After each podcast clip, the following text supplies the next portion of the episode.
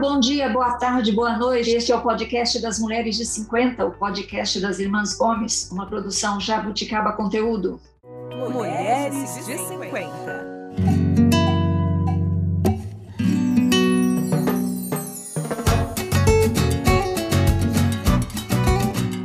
E, Mel, dá pra gente aí, pra gente começar, o Instagram da, das Mulheres de 50? Mulheres de 50, underline. Mulheres de 50 underline. Se você ainda não foi lá curtir a gente, vai, curte, comenta, manda perguntas para os nossos convidados. Você sabe, a gente está fazendo uma temporada sobre menopausa, que é um assunto que gera dúvidas, dúvidas, dúvidas. Quem não está na menopausa tem dúvidas, quem está na menopausa tem dúvidas, quem já saiu da menopausa não sabe do que se saiu, se não saiu, quando vai sair, também está cheio de dúvidas. Então, menopausa é um assunto que gera dúvidas em todos os estágios. Gera dúvidas no marido, na sogra, no cachorro, em todo mundo, né?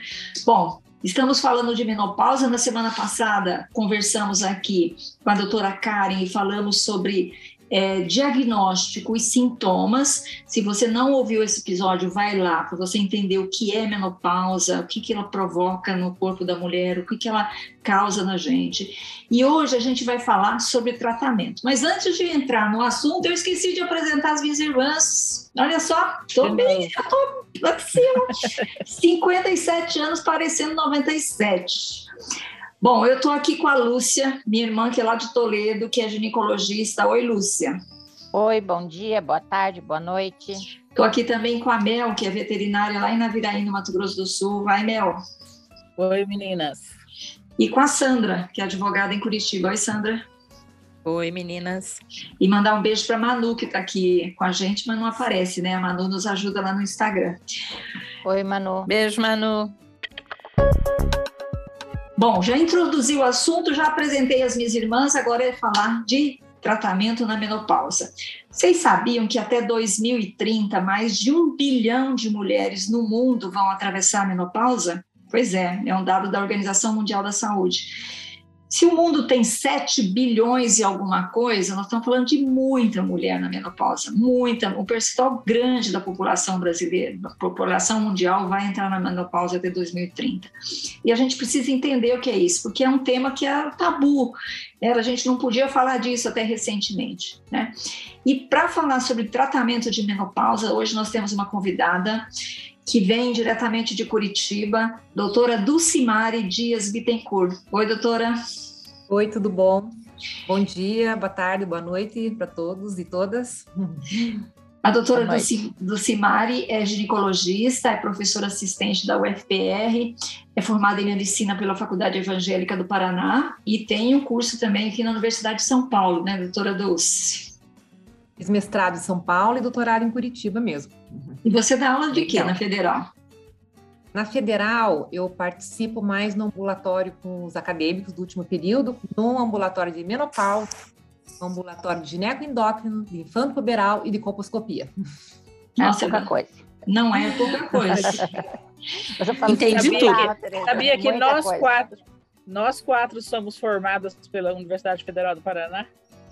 É, eu gosto bastante, eu prefiro ficar na prática com os residentes, com os alunos, porque assim eu ensino a parte prática e a parte teórica ao mesmo tempo. Né? Legal. É bom. Bom, doutora Dulce, falar em tratamento é, para menopausa, a gente cai sempre na reposição hormonal. Queria que você explicasse o que é a terapia de reposição hormonal e assim, vamos começar a falar desse assunto porque tem bastante coisa aí nele, né?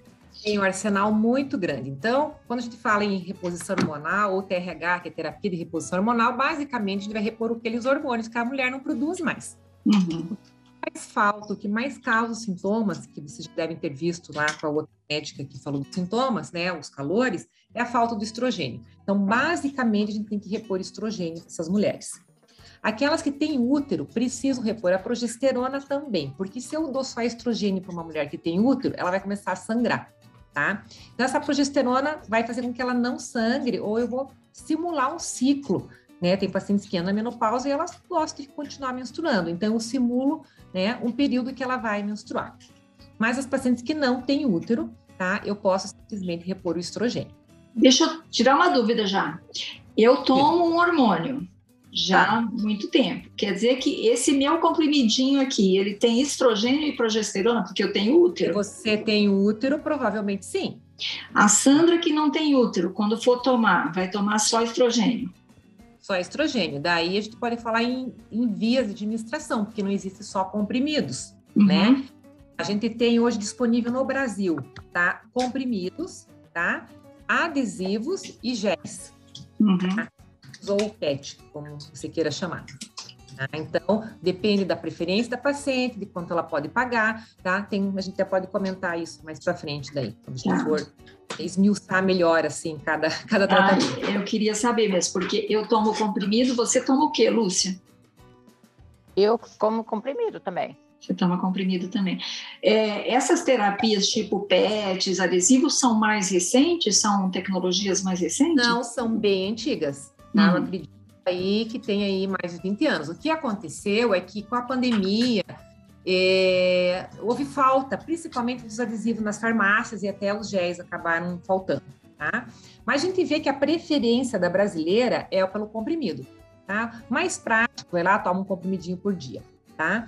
O que acontece com o gel? O gel, por exemplo, aqui no sul, né, é mais frio, né? Tem muitas mulheres que não gostam, porque tem que passar o gel no corpo todo, né? Sente frio, né? Então eu vejo que as pacientes assim, quando tá muito frio, elas falam que não querem usar, não. E já o adesivo, tá? Tem paciente que tem alergia, tem paciente que se incomoda, aquele selinho colado no corpo, sabe? Então a gente vê que a preferência é pelo oral, tá? Mas hoje em dia, vou falar para você, é, é, a, orientação que a gente tem, que está no, nos, nos guidelines, é a gente iniciar com a reposição transdérmica, que seria ou adesivo ou o gelzinho, tá? Tem menos efeito colateral, menos risco de trombose. Então, a gente sempre insiste para a paciente, quando ela vai começar a terapia de reposição, para que ela use essa via transdérmica, tá? E se não der certo, se ela não gostou, enfim, por uma série de, de outros motivos, a gente acaba passando para oral, que é também né, um- uma via maravilhosa, não, é, tem um risco de trombose de uma para mil pessoas, quer dizer, é um risco muito pequeno de trombose. Tá? O adesivo tem que. Ah, desculpa, Lu. O adesivo tem que ser numa parte específica do corpo ou a mulher escolhe onde ela quer Ela colocar? escolhe locais que não tenha dobra, tá? Então, assim, braço, costas, é, bumbum, é, barriga, coxa, sabe? O adesivo assim pequeno, 3 centímetros por, por 3 mais ou menos. Tá? Legal. quando a gente, vai, a gente vai começar a reposição hormonal, a maior dúvida, o maior medo nem é a trombose, é o câncer de mama. E assim, falando assim, em questão, assim, se você vai é, falar, ó, eu estou fazendo a reposição, qual que é a chance, quanto que aumenta a chance de uma reposição hormonal de uma mulher ter câncer de mama? Muito pouco, tá? É, em torno, assim, vamos contar aí, é, menos de 1%. Menos de 1%. Só que, assim, a cada ano que a mulher envelhece, pelo próprio envelhecimento do corpo, ela já tem mais risco de câncer, sabe? Então, já tem um aumento gradativo, assim, do risco de câncer na mulher. E daí, com o hormônio, vai aumentar um pouquinho a mais, tá? Mas é muito pequeno o risco de câncer causado pelo hormônio. É, mas se criou, assim, uma, uma, uma um, como que eu vou falar? Um, Uma lenda urbana. uma lenda urbana, isso mesmo, né? Porque é, não só a gente ouve falar de outras, de outras mulheres, mas a gente também se ouve falar dos médicos, né? Verdade. Muito médico né, não, não, não indica a reposição hormonal, né? E, e se cria um, né, igual a Teresa falou, uma lenda, um, um medo muito É muito medo, por exemplo, eu vejo assim, né? casos mastologistas, né? Os mastologistas têm uma população muito viciada que todos os pacientes deles têm câncer de mama, né? É, Muito medo se- será de- porque, né?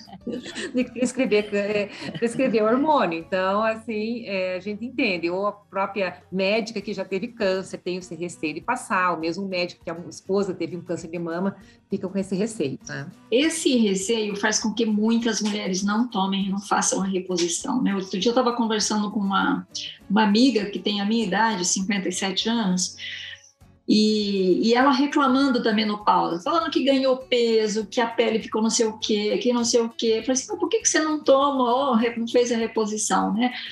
não tem uma assim, não tem uma explicação lógica, simplesmente é uma opção, né? Assim, acho que as mulheres não não entenderam ainda, doutora, que é, é mais um tratamento, é como se você estivesse tomando remédio para pressão alta. Pressão alta, né? Eu explico, eu falo para elas, a diabetes, se falta insulina, você repõe insulina, sabe? Eu sempre tento comparar com alguma outra doença. Se você tem hipotiroidismo, você repõe o hormônio da tiroide, né?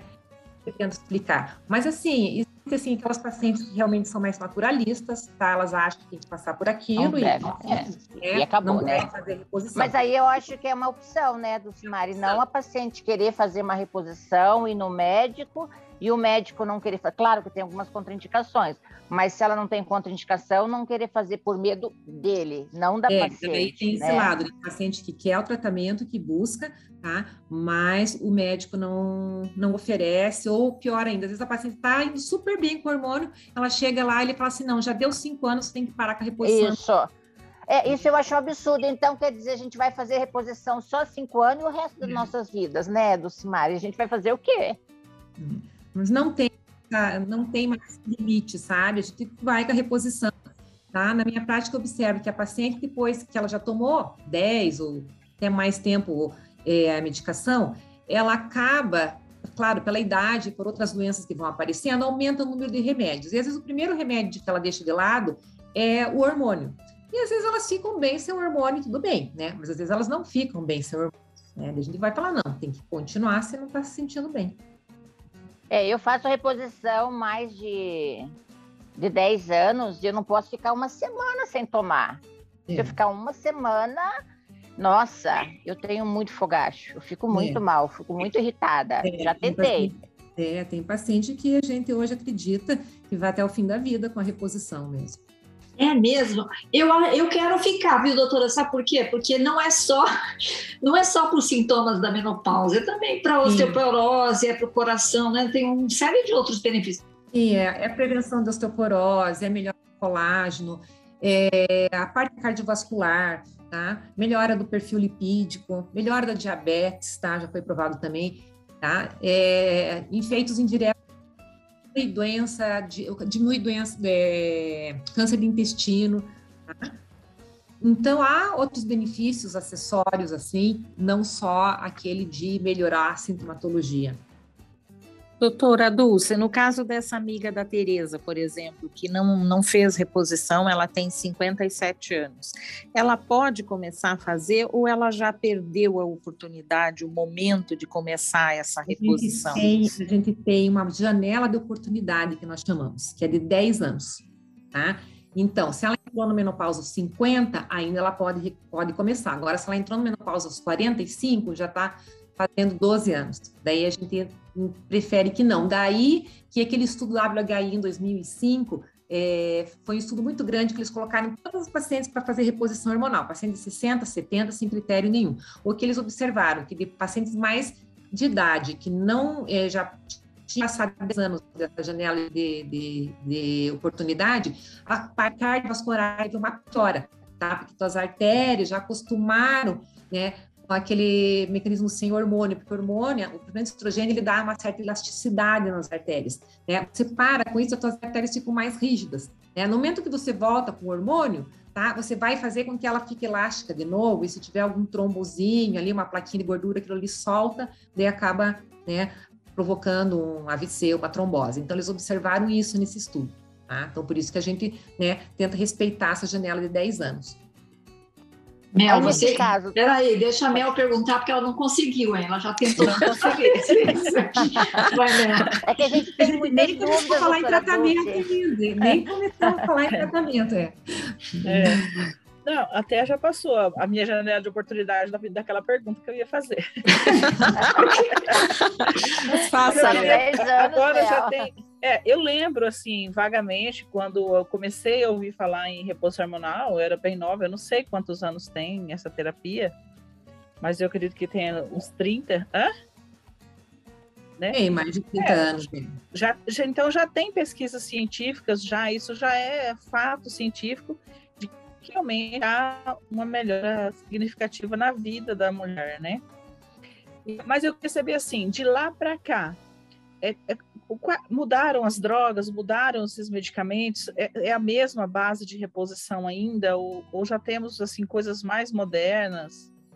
Já faz tempo que está um pouco mais agora. Por exemplo, na, antigamente a gente tinha só o estrogênio é, derivado de, de equino, tá? Que são os estrogênios conjugados.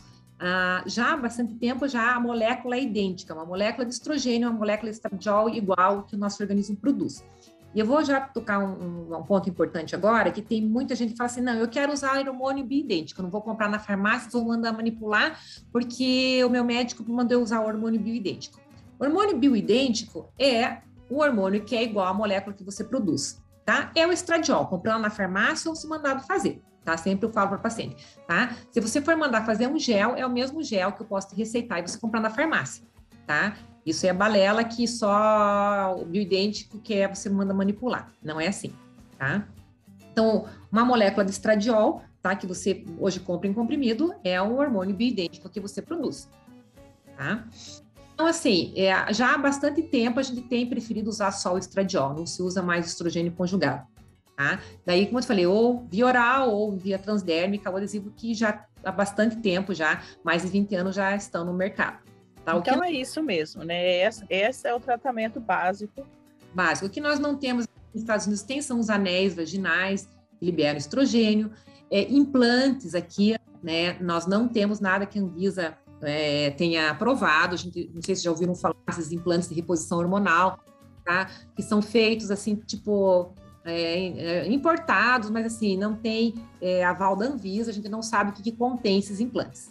Tá? Antigamente existia um implantezinho de estradiol, não sei se a Lúcia lembra, o Rizelli, tá? Era um implante subcutâneo que durava só seis meses, era caríssimo, sabe? Acho que não pingou muito no mercado. Tá? Então, atualmente, a gente não tem mais esse implante, pelo menos que eu saiba. Mas dentro dessa base de estrogênio foi se acrescentando alguns outros hormônios, né? Foram acrescentando as progesteronas daí, né? A gente tem mais opção de progesterona hoje, tá? Hoje, você tem o útero, se você não quer tomar progesterona, você pode colocar um DIU liberador de progesterona, né? no caso que é o Mirena, né? Você pode usar a progesterona em forma de comprimido ou óvulo vaginal, que não existe no, no, no Brasil, nem fora, é gel de progesterona, tá? Isso também eu vejo que é errado, às vezes, um nutrólogo, alguém manda manipular gel de progesterona para reposição. Não, isso daí não, não, não, não dá garantia para a gente que não vá é, crescer aquele endométrio ali, que a gente quer que aquele endométrio não cresça pela ação da progesterona. Tá? Então, assim, não teve assim, muita novidade também nesse, nesse sentido. O que a gente tem de novo no Brasil, que entrou esse ano no mercado, final do ano passado, é um comprimidinho vaginal para aquela paciente que só tem ressecamento vaginal. É importante a gente falar que tratar aquilo que a paciente está sentindo. A paciente não tem calorão, tá? Uma paciente, ah, eu não tenho calorão. Então, ela não precisa é, usar uma medicação para calorão. Ela tem ressecamento vaginal. A gente pode entrar com tratamento para ressecamento vaginal. Então, esse ano no Brasil chegou o estradiol, que a gente não tinha, tá? Que são comprimidinhos para serem aplicados na vagina, tá? Que o tratamento de um ano inteiro desse comprimidinho equivale a um comprimido via oral que você toma. Então, é uma dose muito pequena, tá? Que só faz efeito local mesmo. Eu queria entender na prática. Você põe ele lá e ele dissolve sozinho, é isso? Isso, aham. Você põe com um aplicadorzinho, um comprimidinho bem pequenininho. Mas não é muito barato, né, doutora? É um pouco caro, né? É, só que daí, assim, se você for é, pensar, ou a primeira caixa tem 18 comprimidos, a paciente tem que usar duas semanas todo dia, depois duas vezes por semana, a primeira caixa fechou um mês. A continuidade do tratamento serão com dois comprimidos semanais. Então, essa, essa, essa caixinha aí já vai durar nove semanas, né? Então, assim, mas é maravilhoso. Essas pacientes adoram. Aquelas que tinham problema de ressecamento, que usavam, e tem outras substâncias que tem no Brasil, a base de estriol, o promestriano, as pacientes realmente dizem assim para mim, vale quanto paga, tá? É. Porque todos são caros, sabe? Todos, mesmo a reposição, é. né? Todos são. Esse seria um bem indicado para aquelas pacientes que não querem fazer nenhuma reposição sistêmica, né? Que Isso, vezes... é. E Mas... aí pra, né, e tem uma queixa sexual, de ressecamento e tal, que ajuda bastante, né, doutora? É. O que acontece assim também, o fogar essa paciente entra na menopausa e fica dois, três anos com o fogacho, o fogacho vai embora. O ressecamento vaginal é progressivo, a piora. Né? Então, o que acontece? A paciente acaba evitando ter atividade sexual pelo ressecamento, aquela vagina vai atrofiando mais ainda, quer dizer, então é progressivo. Isso é um assunto que tem, até hoje eles têm bastante pesquisas, né, é, nos Estados Unidos, né, em forma de questionário, e eles veem que a maioria das pacientes acham até que esse ressecamento na menopausa é normal, não precisa tratar, que é assim mesmo, que vai ficar sofrendo com essa né? Às vezes queimação, ardência, um pouco de prurido, né? E hoje a gente, né, é, tenta explicar que assim não, não tem absorção sistêmica para aquelas que têm medo, né, de algum efeito sistêmico, né? E essa fato de ter vindo comprimidinho facilitou, porque os, as outras formas são em cremes, né? Então o paciente não gosta de ficar porque é um creme fica escorrendo, né? Doutora é, Dulce, mas esse, esse tratamento, é, ele ajuda, por exemplo, na questão do, do coração, da prevenção? Não, não, ele não, faz só... só local vaginal. Então, a, a, mulher, ela não vai ter os outros benefícios não do tratamento, ter, só esse. Ah. A osteoporose, a, o coração, nada disso. Ah.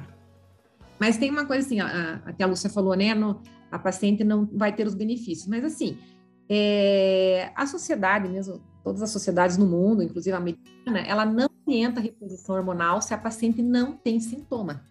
Tá? Então, você chega lá, 50 anos parou de, de menstruar, não sente absolutamente nada, tá? Você tá bem, você faz atividade física, tá?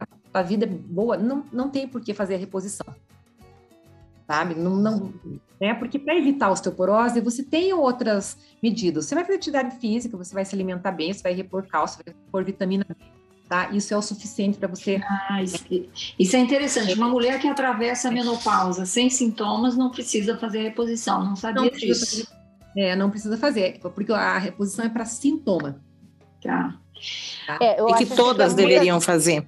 É, muitas não se incomodam tanto com os fogachos, não tem muitos sintomas, né? Mas elas têm essa queixa, às vezes, com o passar do tempo da parte sexual. Aí a parte, é. né? É. Agora, então, mas, eu digo. Hum. Mas, por exemplo, é, muitas mulheres não têm o fogacho, mas têm, por exemplo, um cansaço excessivo. Isso também é um sintoma, né, que tem que ser tratado.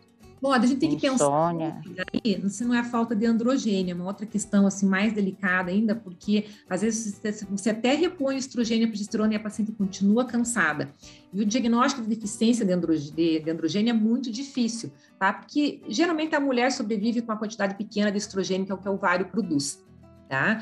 Então, algumas pacientes, depois, mesmo de repondo estrogênio ou a progesterona se necessária, a gente tem que repor o androgênio para questão da libido e às vezes por esse cansaço.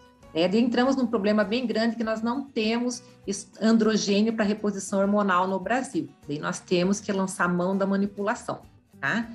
Então. É uma controvérsia, né, doutora? Uma controvérsia, é. No, no, no, fora do Brasil, eles existem em PET também, né? Selinho, né? De reposição, né? Mas aqui no Brasil, a gente tem que acabar lançando mão numa reposição, uma dosagem bem baixa, falo aqui. É até importante que essa, essa semana, semana passada, a Sociedade Brasileira de Endócrino lançou uma nota sobre os androgênios, porque androgênio não é tratamento estético para mulher, né? Porque hoje, se sabe, né, tá um boom aí de uso de androgênio, muscular e tal. Sim. Que a, a chip da beleza aí, né? É, o chip da beleza. Só que assim, o androgênio em doses altas faz um estrago, né? Hipertensão, é, hipertrofia de clitóris, que é irreversível, aumento de pelo, quer dizer, não. Então, a finalidade do, do androgênio aí na reposição é só se realmente a gente achar que realmente é aquele, é, aquela produção que o ovário é, é, estava produzindo está fazendo falta. Né? A gente entra com uma pitadinha de androgênio. Agora, doutora, quem que não pode? Quem que não pode fazer reposição? Basicamente, a mulher com câncer de mama. Mulher com câncer de mama, infelizmente, coitadinha, tá com as mãos amarradas, assim, que a gente não hum, pode. Mesmo depois que terminou o tratamento, que fez retirada é, de mama, nada, nada. Nada, já fizeram estudos, inclusive já fizeram estudo com uma substância chamada tibolona. Tibolona é um hormônio sintético ele se liga em receptor de estrogênio, receptor de, de progesterona e receptor de androgênio, tá? Então, a tibolona é muito boa para mulher, às vezes, com essa mulher que sente cansaço, falta da libido, que o calorão não é muito forte, a tibolona vai bem. Tá? A tibolona age um pouco na mama, tá? Então, eles até fizeram estudo de, de dar tibolona pós tratamento de câncer de mama, câncer recidivou. Tá? Então, a paciente com câncer de mama não pode. Outra paciente que não pode é um câncer mais raro, assim, produtor de, de estrogênio, por exemplo, um câncer de endométrio avançado, um tumor, um sarcoma, um tumor de ovário produtor de estrogênio, tá? Mas são cânceres super raros, assim, tá? No demais, as pacientes em geral podem fazer reposição. A gente tem algumas contraindicações para via oral, tá? Então, paciente que, por exemplo, teve um infarto, teve uma trombose, paciente acima do peso, é, sim, que são pacientes mais sujeitos a ter um, ter um trombose, daí a gente prefere a via transdérmica. As fumantes, sabe? Daí a gente meio que impõe assim, não, tem que ser via transdérmica. No caso dos adesivos, é quanto, de quanto em quanto tempo tem que trocar? Todo dia? Não, o adesivo, a caixinha vem oito, você troca dois por semana. Tá? Intervalo de três, quatro dias cada adesivo. Hum, é bastante razoável. É, não, as pacientes gostam assim bastante do adesivo, mesmo do gel, aquelas assim, quando, quando percebem o benefício, né, elas acabam se adaptando ao método, mesmo o preço sendo um pouquinho salgado também. Quem já começou, com o meu caso, já comecei com comprimido, posso migrar para o adesivo, para o gel, sem é. problemas? Pode, ou quem está no adesivo e não tem contraindicação para oral, pode migrar para oral. O que acontece? Às vezes que o oral ele acaba fazendo um pouquinho mais efeito, porque ele tem um metabolismo hepático duplicado. Então, às vezes, você, a gente, é, na, na, na liberação do estrogênio no corpo, o oral é mais potente. Então, às vezes, quando a paciente usa o adesivo ou, ou o gel e não melhora nada, assim, por mais que a gente ajuste dose, a gente acaba passando para o oral daí. Em média, quanto tempo leva para começar a fazer efeito? Há uns quatro, cinco dias ela já percebe diferença bem rápido, assim. É, e os fitoterápicos? Eu, por exemplo, a minha manicure, a minha manicure, que também tem 50 e poucos anos, foi para o chá de amora. Eu vi a carinha da doutora aqui.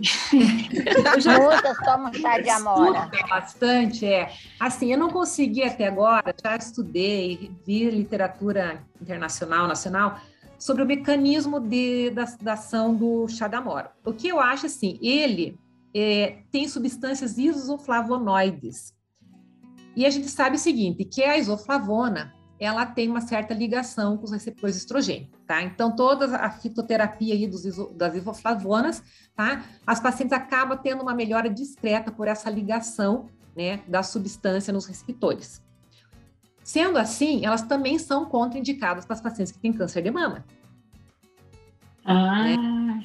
Câncer de mama também não pode usar isoflavona, porque pode essa plantinha ir lá se ligar nos receptores, nos receptores estrogênio, né, e acabar é, fazendo com que esse câncer desenvolva. Então, sobre a parte fitoterápica, o que não tem isoflavonoide, que é bastante divulgado no nosso meio médico, são bastante manipulados, por exemplo, da acta racemosa, é outro fitoterápico tá? Que não tem. Acta racemosa é, um, é o nome da substância, tá? O nome da substância.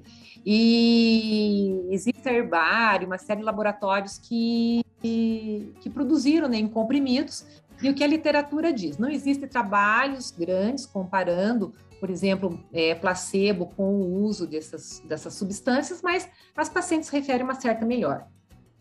E a maca peruana, que também muitas pacientes estão usando agora, doutora?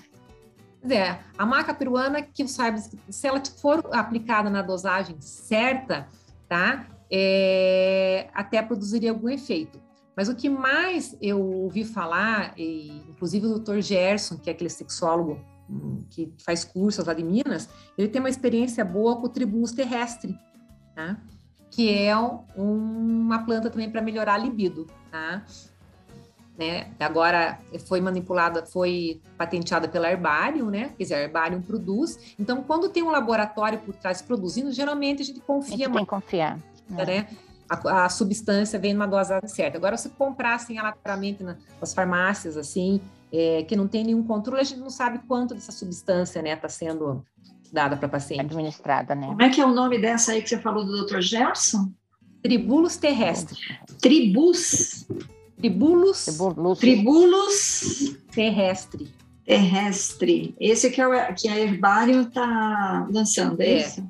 É, tá. eu vou falar o nome comercial, porque só tem ele, é o Androsten Uno. Androsten Uno. É. Androsten Uno. Tá. Agora. Não tenho nenhuma ligação com o laboratório, mas como só tem ele, só tem ele. Agora, ah. eu pesquisei esse assunto, apareceram prímula, hum. óleo de borragem, uhum. que mais que apareceu aqui para mim? Acho que foram essas. A maca peruana, é, que vocês já falaram? É, não tem muito efeito, assim. A gente usa, principalmente nos pacientes com câncer de mama, a gente tenta de tudo, né? Mas a gente vê que não tem um benefício. Mas, assim, tem coisas novas sendo desenvolvidas fora do país, tá? Ainda não foram, né, ainda estão em fase de estudo. Por exemplo, tem uma substância que é para agir no centro térmico, lá no hipotálamo, né? Então, uhum. imagine, né, para controlar os calores. Então, essa substância, a hora que for, foi realmente lançada, vai ser fantástica, né? Para aquelas pacientes com câncer de mama, né? Poder usar uma medicação que realmente bloqueia o fogacho vai ser muito bom, né? Tem outro, outro medicamento que já está mais avançado nos Estados Unidos, que é a junção do estrogênio com antiestrogênio. Então, a parte estrogênica faz efeito no osso, na parte do fogacho, na pele, e o antiestrogênico não age no útero nem na mama. Né? Então, ela não precisa fazer a reposição da progesterona. Progesterona. Ah, muito né? bom. Tá? Mas não é um CERM, né? Não chegou ainda aqui no Brasil. Então, de novidade, assim, que pode ser que apareça no futuro, são esses dois né, que eu estudei. Mas o que tem de novidade esse ano é esse comprimidinho vaginal, que eu vou falar o nome comercial também, que só tem ele, que é Vagifem. Vagi? Vagifem. Vagifem. Eu já usei, muito bom. Ah, Lúcia, por que você não usou, Lúcia? ah, eu tenho que experimentar, tenho que experimentar, é. tenho que saber. Por isso que eu falei que é cara, é 180 a caixa. 180 é, não, aqui em Curitiba tá 112. 112. É, eu paguei 180. Vage 100. Faz um Vage 100. Vage 100. 100. 100, 100. De F no final, Tereza. Vage 100. Feminino. É. Não, Só eu... eu... Ah. Hum. Pode... Ela não, fala que eu experimento. É, mas eu, eu achei ele bom. É, você falou, ele fica bem pouco resíduo, você não sente, não fica escorrendo nada, né? É, sem Quando falar que o estradiol é mais potente que os outros estrogênios que nós temos aqui. Nós tínhamos antigamente, você vai, deve lembrar, o Premarin. Né? O Premarin é estrogênio conjugado que saiu de mercado, né? Então nós ficamos com as substâncias de estriol e promistriano que são mais fracas, né? Mas eu ia falar dessa reposição é, vaginal, as pacientes que têm câncer de mama também não podem usar. Tem estrogênio, né? né? Porque apesar de fazer efeito só no local ali, a gente não sabe se pode haver uma pequena absorção dessa substância, né? Porque é uma esponja, né? Deve absorver um pouco, né? É. Então, assim, para as pacientes que têm câncer de mama, que eu acho, assim, que daí a gente tem que é, procurar, vou falar um pouquinho, o que a gente pode fazer e é para aquelas pacientes que não querem reposição também é uma alternativa. Então, a gente vai partir mão para acupuntura, para meditação, para yoga, para exercício físico, sabe? É, antidepressivos. É, Outra, outra, outra medicação que pode mexer um pouquinho, eliminar o calorão, a oxabutinina, né, que é um anticolinérgico, tá? Às vezes acaba melhorando um pouquinho. Quer dizer, são medicamentos que não vão ser 100% eficazes, mas acaba dando um, um alívio nessas ondas de calor. Eu já tomo reposição há, sei lá, uns 12 anos. Uhum. Já passei de 10, acho. acho eu, eu não sou boa de datas, mas acho que já passei de 10. Ou pelo uhum. menos 10 anos. Uhum. Há uns três anos, a minha clínica geral falou assim: você tem que ir no seu ginecologista e ver se você precisa continuar tomando. Né? E ele fez isso que vocês falaram, a Lúcia falou aí que ficou uma semana sem tomar. Eu fiquei duas semanas, aguentei duas semanas e voltei correndo para o meu comprimidinho, feliz da vida, meu melhor amigo. Agora, vai, vai se eu parar de tomar, digamos que o meu médico fala assim, ah, agora você para de tomar, porque se eu parar de tomar não tiver mais nenhum sintoma, todos aqueles riscos de osteoporose eu vou ter que cuidar de uma outra forma. Osteoporose. Vai ter que cuidar de uma outra forma. De uma outra hum. forma. Tá. Forma. Ah, esse é interessante. Eu estava num congresso em São Paulo esse ano, no congresso de menopausa, né? Todo ano lá tem congresso de menopausa. E um médico na plateia perguntou para o médico, professor, ah, o que, que gente fala para aquele cardiologista que a paciente chega lá, o cardiologista manda ele parar o hormônio? Ele assim, se fala para o cardiologista estudar. então, quando você for lá no clínico, no cardiologista, ele fala, ó, você tem que parar com o hormônio, você fala assim, ó, então você vai estudar, né? Porque né? Se não ter, né? Essa paciente está super bem com hormônio, tá na mamografia dela, não, não tem nenhum sinal de câncer, né? Porque, claro, qualquer sinal de câncer tem que suspender, por isso que a mulher faz uma mamografia todo ano, né? Eu peço uma mamografia e, e ultrassom anual para paciente que faz reposição, tá? Porque é o que mais a gente tem que cuidar, né? Ela não, não, não desenvolvendo e, e assim está super bem, não tem por que tirar. Mamografia e o que todo ano? Ultrassom. ultrassom. Ultrassom. Eu peço ultrassom. Ultrassom, ultrassom vaginal, não, ultrassom mamária e vaginal. É. Mama e vaginal. Todo ano, é o controle, né? É um controle para quem é, faz TRH. Bom, eu faço, tá? Só para vocês saberem. Sim, é, tem. eu faço. Eu, é, aí eu queria uma dúvida sobre essa coisa de parar ou não, porque também nas minhas pesquisas aqui para essa nossa conversa, doutora Dulce, eu achei a, um, um, um, dado da Agência Reguladora de Medicamentos de Saúde do Reino Unido, falando que a gente tem que tomar o menor tempo com a menor dose possível. Uhum. Isso é ultrapassado, é velho, a gente ignora isso. É, ignora. Né? Hoje em dia, sim, você vai usar a menor dose possível, sim, né? A gente sempre entra com uma dose menor, mas assim, a gente realmente, é... se a paciente está bem, mantém reposição. Ainda mais se ela parou e viu que né, tá com fogacho, está sentindo, né, deve retomar. Mas como eu falei para você, com o tempo, tá, pelo acúmulo às vezes de outros remédios, por si só, às vezes eu vejo assim que 50% das minhas pacientes param de tomar para ver o que, que acontece e algumas ficam bem mesmo, sabe? Ah, legal. Mais dúvidas, meninas? Eita. Silêncio mortal. Agora deu um branco, agora deu um branco. Agora deu um branco. perguntar. Mas eu, eu tenho aqui é, hum. a roupa com tecnologia da NASA. Ah, eu vi que se postou isso, né? Não, não, não sei se é boa, não. o que vocês acham?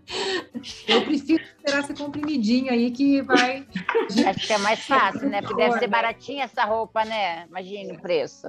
Deixa eu só falar para os nossos ouvintes. Foi lançado na Inglaterra, é uma, uma marca inglesa chamada Fifth One Apparel. Apparel que diz que usa uma tecnologia da NASA, que é uma roupa que regula a temperatura do corpo. Então, as ondas de calor seguidas de ondas de frio você não sentiria, porque a roupa mantém a temperatura é, o tempo todo, então, estável. Então, estável, né?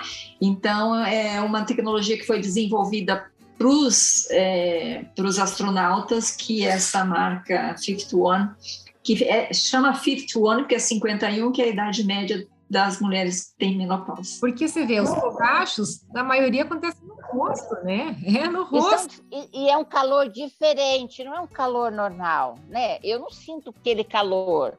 Parece para mim que tá, é, parece que tá queimando, não sei, não é um calor normal. Então eu também não sei se.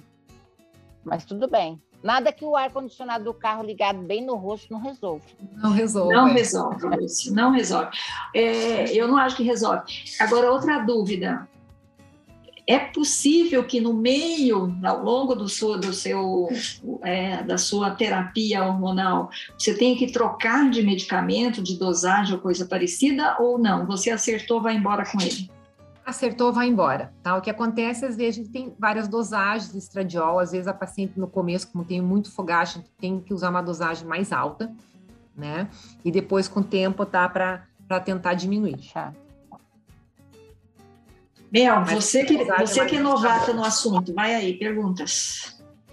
A Mel tá na menopausa, mas há pouco tempo, né, Mel? É, agora a minha memória não é boa, já não lembro mais quanto tempo. É, é esse problema de memória na menopausa é sério, o hormônio é, não esse que agora não tem medicamento, é que a gente orienta treinar o cérebro, né? Fazer palavras, palavras cruzadas. sabe? É. Eu tô fazendo palavras cruzadas no celular, mas não é sempre que eu lembro que tem que fazer. Ah, até isso, e, né? Realmente a memória é afetada, né? A gente pensa que não, a gente acha que é brincadeira, mas eu percebi que a minha memória, a memória piorou bastante. até para palavras e coisas que você fica puxando e não consegue lembrar. Né? É. é. Essa parte, assim, a reposição não. Não, não resolve. Não resolve. Achei que a reposição melhorava isso também. Não, Sandra. Agora, que conselho você daria para uma paciente que está entrando agora na menopausa, que está começando a ter, né, ter sintomas? Que conselho você daria para ela? Olha, assim, para ela não sofrer com sintomas, né? Tem tratamento, tá? Por mais outra dúvida, né, que às vezes, às vezes a paciente acha que tem que parar totalmente de menstruar, entrar na menopausa para começar a reposição. Não, tem pacientes que começam com sintomas antes de parar, né? Então, a gente, claro, a gente certifica se é menopausa, porque às vezes a paciente chega lá menstruando direitinho todo mês, ah, mas eu tô com calorão, calorão, calorão. Você pode até é, abrir mão de fazer exames, dosagens hormonais para né, ver se aquele calor, né, porque não é só a menopausa que dá calorão, né? As doenças até mais raras, assim, que podem dar calorão, né, hipertiroidismo e outras. Então, você realmente analisa se aqueles calores são da menopausa, você pode começar uma reposição antes dela ter parado de menstruar. Ah, isso é interessante. Interessante é. mesmo. É, não precisa. Qual, que, qual que é a mulher mais jovem que você já tratou? É que daí se confunde um pouco e tem as pacientes que entram na menopausa precoce. Então, o normal seria dos 45 ou 55. Então, acima dos 40, dá para dizer que é uma menopausa mais precoce. Abaixo dos 40, às vezes ela teve uma insuficiência ovariana por algum outro motivo, né? Então, eu pego pacientes de várias faixas etárias. Por exemplo, pacientes que precisaram fazer quimioterapia, elas entram numa menopausa porque a quimioterapia destrói aquele ovário, ou radioterapia, sabe? Pacientes que tiveram câncer de, de útero, que tiveram que tirar ovário. Então, a, qualquer cirurgia que tire ovário, essa paciente ela vai entrar numa menopausa, né? independente da idade que for. A Sandra tirou, tirou o ovário. Tirei útero, Tereza. Ah, você tirou o útero, tá. É. E assim, daí assim, às vezes eu pego pacientes novas, né, que fizeram, principalmente ali no HC, que eu faço ambulatório de infanto puberal e de gineco-endócrino, pacientes que tiveram leucemia ou tiveram algum outro tipo de câncer, que entraram nessa falência ovariana devido à, à medicação, tá? E às vezes elas elas estão bem, são meninas jovens, mas daí eu digo para elas, não, elas, é, nesse caso, elas têm que fazer reposição, tá? Paciente jovem, 40, 40 e poucos anos, tem, porque daí a parte óssea dela vai ficar muito comprometida se ela não fizer reposição hormonal. Né? Então, essa paciente que não está na idade de estar na menopausa, ela tem que repor o hormônio, mesmo que ela não tenha sintomas. Tá? É importante de, de conversar e explicar isso para ela. Me veio uma dúvida seguinte: a hum. mulher que entra numa menopausa precoce, e não tem filhos ou ainda quer ter filhos, ela consegue? É, consegue já essa menopausa? Não. Não, porque assim. É só tratar para repor mesmo. É, o número de óvulos no ovário é contadinha, tá? Então, se ela entrou na menopausa, aquele ovário ali já não produz mais nada. O que ela pode é fazer uma inseminação artificial com o óvulo doado, né? Daí os hormônios conseguem fazer, preparar aquele útero para receber esse óvulo, né, fecundado, né? Você está perguntando da Cláudia Raia. Está perguntando da Cláudia Raia. É o que a gente acha, né? Prova provavelmente ela deve ter feito uma inseminação ou ela congelou esses óvulos. Né? Uma... O que eu sei é que ela congelou os óvulos com 50, né? E já é difícil, né? Com 50 ter é, óvulos. Não, eu, eu escutei, né? Não sei. É. é. Não, é, Quer dizer, cada paciente. O doutora é, Dulce, uma, uma, né? Hum. Doutora Dulce, ela falou o seguinte no Fantástico. Ela falou que ela tinha óvulo, um, óvulos congelados e ela decidiu fazer um experimento, um, uma inseminação. Se desse certo, Deus, muito obrigado, tem mais um filho. Se não desse certo, Deus, está tudo bem. Uhum. Aí ela fez, com esse óvulo guardado, ela uhum. fez uma inseminação. Fez lá, tomou os hormônios para papai, fez uma inseminação. Não deu certo seguiu a vida, agradeceu a Deus, seguiu a vida. Foi lá, não sei o que, viajar, não sei o que, papapá, aí três meses depois se descobriu grávida. Impossível. É difícil. É difícil. Porque, assim, é, quem é, ali, no momento que, que ocorre a anidação do, do, do ovo no endométrio, né, que o, o bebê se gruda no endométrio, aquele, aquele ovário tem que estar tá produzindo progesterona para essa gravidez ir para frente, né? Então ela teria que ter continuado cuidando da gravidez se ela tivesse engravidado de maneira artificial, sabe? É isso que eu falei, Sandra. Ela teria que estar tomando hormônios, né, para segurar essa. Não é só engravidar, né? Não é, é só. Não é só não, você porque é, não sei. Mas ela já estava na menopausa, Cláudia? Já, que tava, já, já. É impossível, né? É impossível declarada já, ela já deu entrevista. ela talvez só não esteja querendo contar com detalhes porque é particular, daí conta Sim, a gente Sim, mas não precisa. É, mas não precisa mentir na televisão, né? Não precisa é, deixar. Que... Ela deixa as mulheradas tudo louca, que aí é. mulher com 50, 55 estão querendo ter filhos. Até é, eu que tenho 57 fiquei pensando, será que eu tenho que tentar mais uma vez? Pois é. É, os meus colegas esterileutas, né, que trabalham em fertilidade, também criticaram bastante, sabe? Porque eles têm lá a pacientinha tentando, né, e dela ver uma notícia dessa dá muita esperança, né, para a paciente aqui. Sim, eu achei que. Consegue, né? E Bom, fora o medo, né? Nas outras, com medo agora de engravidar já na menopausa. Tem até o meme, né? Que eu já falei aqui do meme. Das... Que, já, já, antes já chegava o medo, medo da gravidez na adolescência, agora é o medo da gravidez na menopausa. É, não é impossível, né? Tem pacientes com 55 anos que eu tenho no consultório que menstruam normalmente, assim, pode até ovular, né? Mas como pois só é ela já tinha afirmado que estava na menopausa, né? É, esse que é o problema, né? Porque se ela estava na menopausa, se ela não tá, tem chance, mas se ela tá, Bom, é. não sei. Bom, vamos parar de fofocar da vida dos outros, né, doutora Dulce? Falar mal da Cláudia. doutora Dulce. Vai lá, Luciana. É, no caso do, do, do medicamento para reposição, é, existe mulheres que têm é, mais efeitos colaterais do medicamento do que da própria doença? Ou, em geral, as mulheres vão bem com o, o hormônio? Vão bem. Algumas têm, assim, por exemplo, queixa de dor no seio, por causa do estrogênio, tá? É, daí a gente tem a opção, talvez, de passar para tibolona, aquela substância que não, né, não age tanto em mama. Às vezes, sangramento, né? A paciente começa a fazer reposição, começa a sangrar. A gente não consegue controlar aquele sangramento, tá? Então, às vezes, é mais difícil. Né? Às vezes, até a paciente cansa tanto que acaba desistindo. Mas 90% das vezes, até mais, a paciente fica muito satisfeita. Sabe? O maior medo das pacientes começar a fazer reposição é engordar. Não é engravidar, é engordar. É, engordar. Engordar já... com a reposição? É. É tem esse tem esse, esse mito também, sabe? Mas é o maior medo que elas falam. Se é pra, muitas falam, se é para engordar, eu não quero. É, o que a mulher não sabe que, assim, com a própria idade, né, o IMC vai aumentando, né, a, se a mulher não faz reposição hormonal, a tendência daquele corpo dela já ficar, né, com a cintura hum, maior, né, então, eu já falo para ela, você já, se você não usar hormônio, você já, já tem chance de estar tá engordando, né, e essas reposições. naturalmente, né? É. Essas reposições mais modernas não. A tibolona, sim, às vezes a tibolona as pacientes reclamam que aumenta um pouco de peso. Tá? Mas com, com, a, com as moléculas de estradiol, não. Inclusive, tem uma, uma da, da, das associações que é com drosperinona, uma progesterona que é, tem ação diurética, né? Então, para paciente que é hipertensa, é, é super bom e e às vezes até ajuda a desinchar. Né? Legal.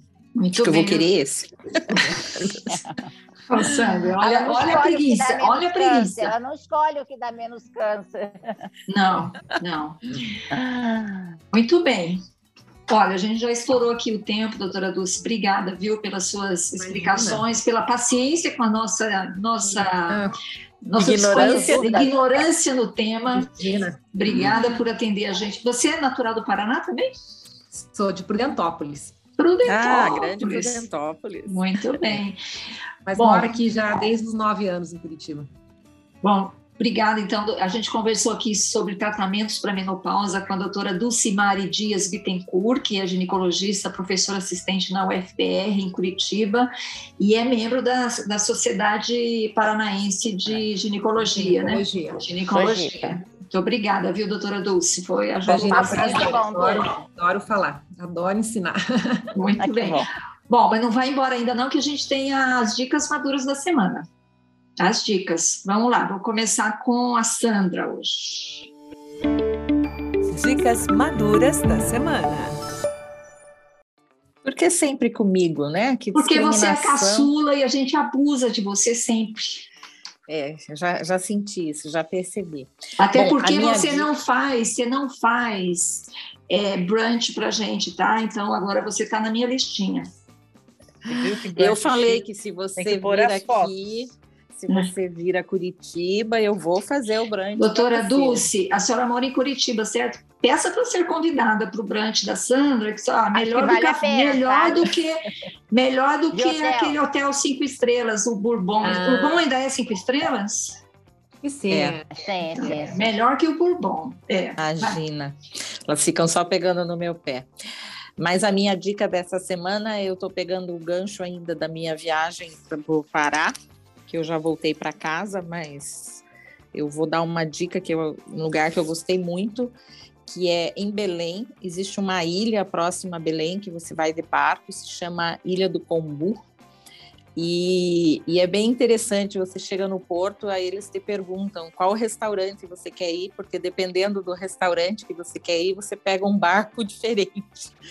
Então, é muito divertido. É, você pode passar o dia nos, nos, vários restaurantes que tem nesta ilha e, e, você toma banho de rio, aí você almoça, fica lá tomando sol, é muito legal. Então, eu escolhi, nós escolhemos o restaurante Flor de Combu, Flor do Combu, que é muito legal. Eles têm um flutuante que você fica no meio do rio tomando banho, só que eles têm uma, uma plataforma submersa, você não fica com os pés dentro do rio. Para quem não sabe nadar como eu, é uma segurança. então, a minha dica é: se você for ao Pará, Belém do Pará, vá, vá conhecer a Ilha do Combu. Mas não é em Alter do, do, do, do Chão. Não é em Alter do Chão. É, é Alter do Chão é próximo a Santarém. E esta ilha do Combu fica próximo a Belém.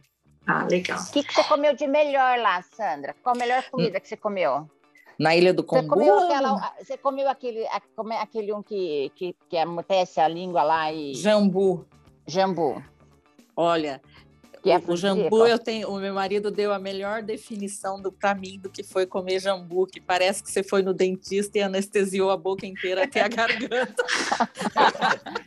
então, Sério, que anestesia tanto. Você dispensou, então. Oi? Então você dispensou. É, eu não gostei muito da ideia. Mas os peixes que tem no, no Pará são divinos. Eu comi peixes maravilhosos, filhote, tambaqui, é, pirarucu, é, nossa, cada peixe um melhor do que o outro. Tucunaré, muito... são muito Ó, bons. Eu fui pesquisar Alter do Chão, a melhor época para ir entre agosto e dezembro, porque é a época de baixa da chuva, pouca chuva, né? Sim, Seca. é porque as praias somem quando está na época da chuva, alaga tudo, não tem praia. Né? Muito bem. Nesse período não tem praia. Vamos lá, Mel. Bom, essa semana. Bom, vocês sabem que além de uma irmã advogada e um cunhado advogado, eu cursei um ano de direito, né? Então eu gosto muito de filmes de direito. Ah, de reviravoltas. Eu também. Tribunais. E essa semana eu esbarrei em um filme que não é novo, que é de 2018, mas que é bem interessante porque é uma história real, que é a do Brian Banks, que é um jogador de futebol americano, que foi acusado injustamente é, de estupro e foi condenado e esse filme mostra a história dele, de como ele reverteu essa, essa pena dele, essa, essa condenação nos tribunais. Então é bem interessante. É com o Morgan Freeman e o Greg Kinnear. Tá, tá no Netflix, então chama Brian Banks, Um Sonho Interrompido. Muito bem. Sabe qual é o filme de advogado que eu mais gosto? Você ah, advogado do Diabo? Não. Não. O do, o do Tom Cruise. Não, afirma não, afirma não. Hã? Questão de honra. Não, ah, é bom também, é bom também, mas o que eu mais gosto é O Juiz, com ah, Robert Downey Jr. E o... Muito bom, também já vi. Esqueci, adoro esse filme. Bom, é, a, a, minha, a, Lúcia, sua dica, Lúcia. Já ia pular, Lúcia. A minha eu dica pular, é... Você não tem dica. Ô, ô, Mel, eu tenho dica hoje. Vai lá. Milagre, porque é a semana ó, a minha dica, ó, é, claro. A minha dica é aquilo que a doutora já falou, né? Está entrando na menopausa, você deve procurar uma ajuda, né? Não fique com sintomas. Mas também é que a gente estava falando, tente, se você não tem o, o hábito de uma alimentação mais saudável, de fazer uma atividade física, comece, porque a doutora já falou. A gente naturalmente começa a engordar, gente, pelo amor de Deus. Então tem que mudar hábitos de vida. Então, meu conselho de hoje, minha dica de hoje é: se você não tem bons hábitos de vida, comece a adquirir bons hábitos de vida. É fácil de ganhar e difícil de perder peso, né? Muito difícil. É. Meu Deus. Ó, a minha dica é uma série que está na Apple TV. É, tem duas temporadas na Apple TV chamada The Morning Show. É com a Jennifer Aniston, lá dos Friends, e a Reese Witherspoon e o Steve Carell é sobre um, uma emissora de televisão cujo principal âncora do programa da manhã, do jornalismo da manhã, é acusado de assédio sexual. Então tem o maior escândalo. Então é em torno do, do Me Too, né, do movimento Me Too de, de, de assédios lá nos Estados Unidos. E é muito interessante, eu gosto da Reese Witherspoon, acho que ela está ótima. E quem Qual é, é o nome, Tereza? The Morning Show. É o programa da manhã, o show da manhã. E, e a Jennifer Aniston faz a, a, a, âncora junto com o Steve Carell. Os dois são os queridinhos da manhã da televisão. E aí ele é acusado de assédio e ele fala assim: mas eu não estuprei ninguém, era consensual. As meninas as queriam, as assistentes queriam transar comigo, entendeu? Então a discussão em cima do que é assédio, do que é é, ele ter um cargo importante e transar com as meninas né, dos cargos. De trabalho. Isso, com quem trabalha. Interessante. Bom, doutora Dulce, tem alguma dica para gente? Ah, a Lúcia já deu aí um. Ah, Lúcia, a Lúcia sempre Ai, dá para, doutora Dulce. Eu, sempre, eu roubo a dica dos outros, mesmo. Quando ela dá, é, é roubada. Mas assim, a atividade física é muito importante, a mulher tem que tirar um tempinho para ela, se conseguir ter um personal melhor ainda para fazer os exercícios certinhos, né? Eu vejo por mim que enquanto eu não tinha personal, eu ia fazer tudo errado, cansava de fazer atividade, mas a gente tem que fazer atividade física. Tem que tem, fazer. Qualquer exercício, doutora? Ah. Qualquer tipo de exercício? Vale ah. yoga, vale. A musculação é o melhor para evitar a osteoporose tá? Musculação, mas qualquer que é tipo de atividade física, né? Melhora o colesterol, melhora a glicemia, melhora a pressão, né? Melhora o sono, sono, melhora o humor. Sim, né? Libera a endorfina, então é arrisco dizer que tem que seja melhor que, que hormônio, né? Não fala isso, doutor. Vai resolver todos os problemas. Mas Ai, mas o hormônio é tão mais fácil de tomar, doutora. É, mais fácil. Sandra, faz os dois, Sandra. Faz os dois, Sandra. Eu faço os dois, Sandra. Eu faço os dois. Eu também, Sandra. Os dois. Os dois. Os dois, sim. Muito bem. Bom, a gente conversou aqui com a doutora Dulcimare Dias Bittencourt, mais uma vez, muito obrigada. A doutora Dulcimar é médica em Curitiba, tem 54 anos, eu não tinha falado a sua idade, mas vou denunciar agora, doutora Dulce. Pode denunciar. Vou denunciar.